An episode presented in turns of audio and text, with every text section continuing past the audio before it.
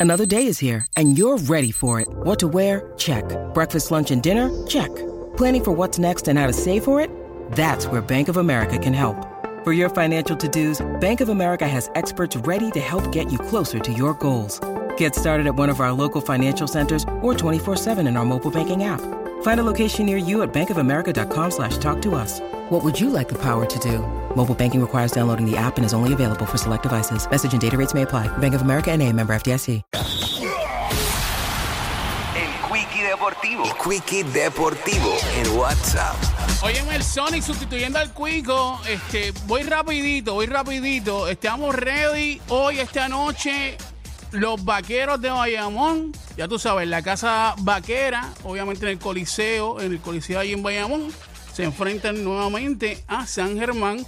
Obviamente los vaqueros eh, tienen dos victorias consecutivas.